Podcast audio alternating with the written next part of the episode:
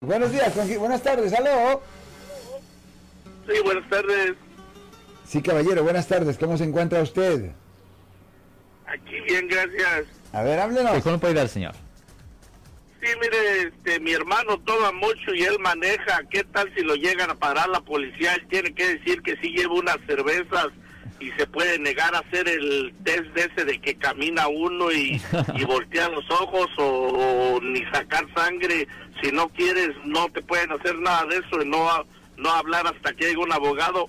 Ah, ah, ah, ah, ok, aquí hay confusión con los casos de conducir bajo la influencia.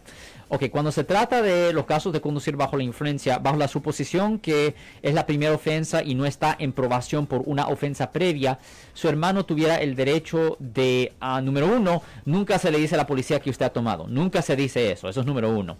Pero número dos, usted tiene el derecho de negarse a todos los exámenes de sobriedad en la calle, en la calle antes del arresto. En la calle antes del arresto tiene el derecho de negarse a todos los exámenes de sobriedad, incluyendo en soplar en el alcoholímetro. Pero después del arresto, después del arresto cuando lo llevan a la cárcel o a la estación de policía, ahí ya no tiene el derecho de negarse al examen de soplar o de dar sangre.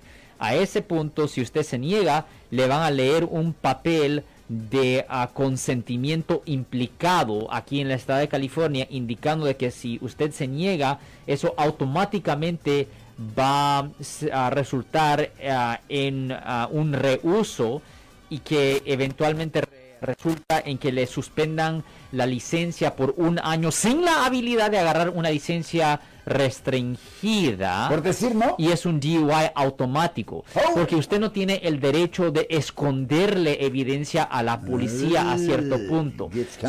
so la cosa es esto.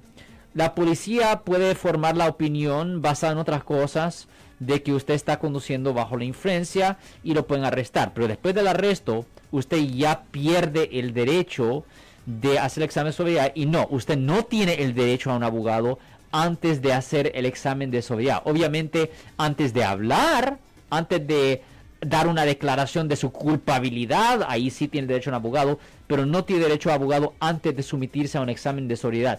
Yo sé que eso es complicado y confuso para muchas personas porque la gente en general piensa, oh no, no, yo tengo el derecho a un abogado. No, cuando se trata de los casos de conducir bajo la influencia, esa ley es muy específica y muy especial porque se sabe que el nivel de alcohol puede estar bajando y no se puede usar esos pretextos para esconderle evidencia a la policía. Y si usted trata de esconder evidencia de la policía con decir no, me voy a rehusar, es un DUI automático. La fiscalía le encanta, a la fiscalía le encanta cuando una persona rehúsa los exámenes químicos después del arresto.